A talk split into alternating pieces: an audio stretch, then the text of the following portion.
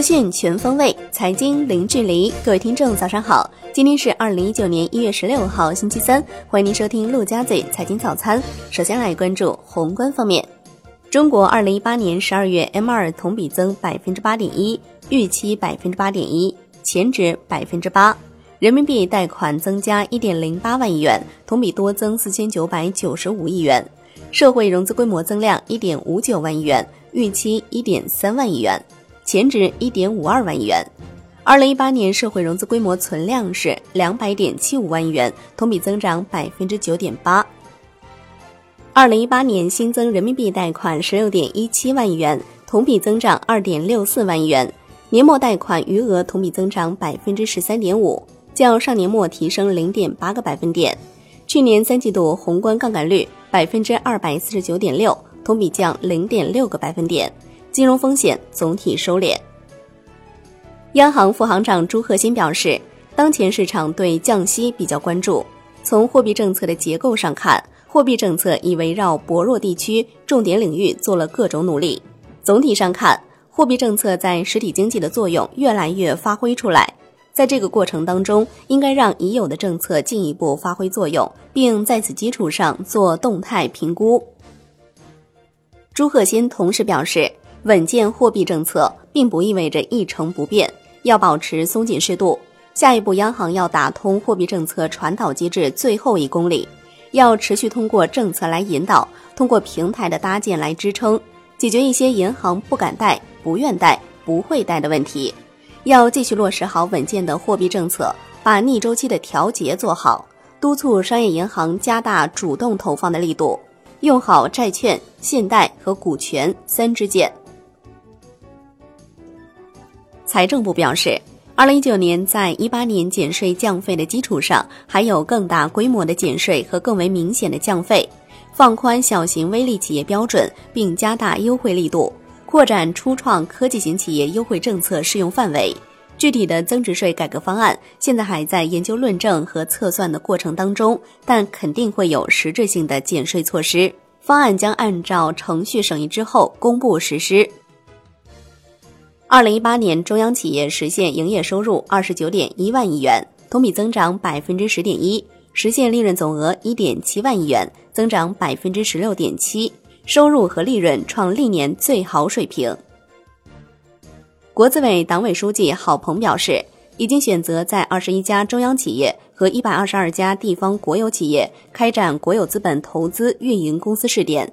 今年要深化两类公司试点。在国家必须掌握的重要行业和关键领域，改组成立一批国有资本投资公司。国资委主任肖亚庆表示，今年要积极稳妥推进装备制造、船舶、化工等领域企业战略性重组，持续推动电力、有色金属、钢铁、海工装备、环保、免税品等领域专业化整合。来关注国内股市。沪指收盘涨百分之一点三六，最终报收在两千五百七十点三四点；深成指涨百分之一点八六，创业板指涨百分之一点六三，上证五零指数涨百分之二。北向资金全天流入超过五十亿元，两市成交三千一百九十六亿元，较上一日放大超一成。香港恒生指数收盘涨百分之二点零二，恒生国际指数涨百分之二点零四，蓝筹股几乎全线上涨。大市成交升至八百八十九点五亿港元。中国台湾加权指数收盘涨百分之一点零一。发改委表示，下一步将加大国企混改力度，在前三批五十家试点的基础上，加快推出第四批一百家以上试点，通过降准资金支持市场化、法治化债转股，使得企业和实施机构参与的积极性大幅度提高，签约金额超过两万亿元。目前市场化、法治化债转股落地率已经超过百分之三十。据券商中国的消息，券商股票交易接口有望对量化私募重新开放，首批放开的时点或在春节之后。这意味着，因股市异常波动被叫停的量化私募系统直连券商将重新可行。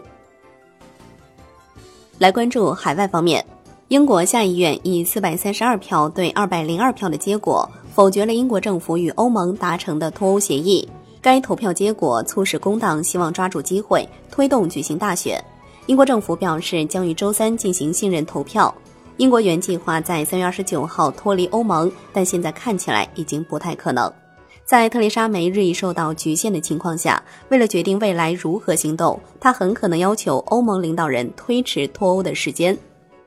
来关注国际股市，截至收盘，道指涨百分之零点六五，标普五百指数涨百分之一点零七，纳指涨百分之一点七一。